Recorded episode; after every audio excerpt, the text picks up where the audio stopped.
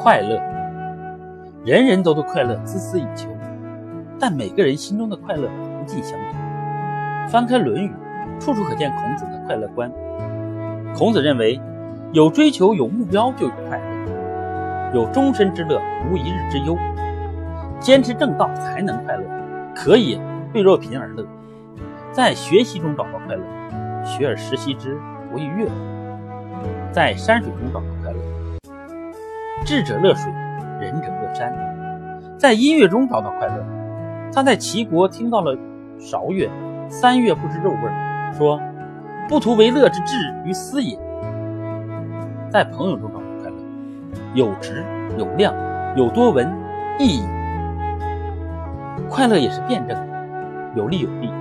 孔子在《论语记事篇》中说：“益者三乐，损者三。”用礼乐来调整我们生活方式和生活节奏，在背后称赞别人的优点，结交很多好朋友，会带给人们丰富的人生经历。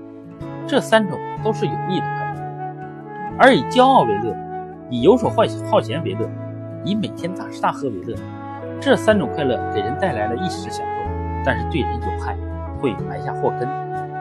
孔子告诉人们，人生要追求有益的快乐，应该警惕有损。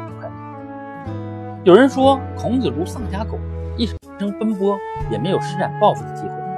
但他饭疏食饮水，取功而枕之，乐亦在其中矣。吃着五谷杂粮，喝着白水，手臂弯曲起来当做枕头，也不改初衷。这其中的快乐，又是多少人能理解的呢？每个人都希望自己的人生能够快乐，但是人生中有许多自己无法把握的因素。社会上有许多形形色色的现象，会影响人们对快乐本真的追求。快乐很简单，关键在于你秉持什么样的快乐观，追求什么样的快乐。明末清初文学家李渔在《闲情偶记》中阐述了追求快乐的方法。在他看来，人活一生，有无数忧愁困苦、疾病颠连、名缰利锁、掠风骇浪。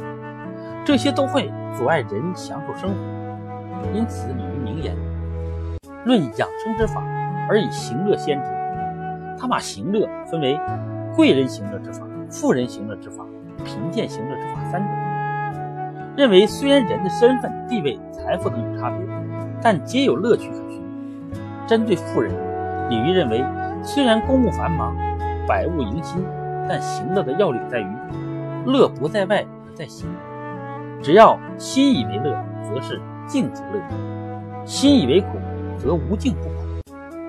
对于富人，李煜认为让有钱人行乐更困难，因为钱财可以帮助人享受生活，却不宜过多。一旦钱多了，反而成了累人之具。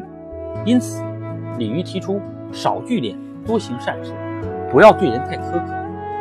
对于贫贱之人，唯有退一步，不要总和比自己强的人比较。而应该想到，还有那么多不如自己的人。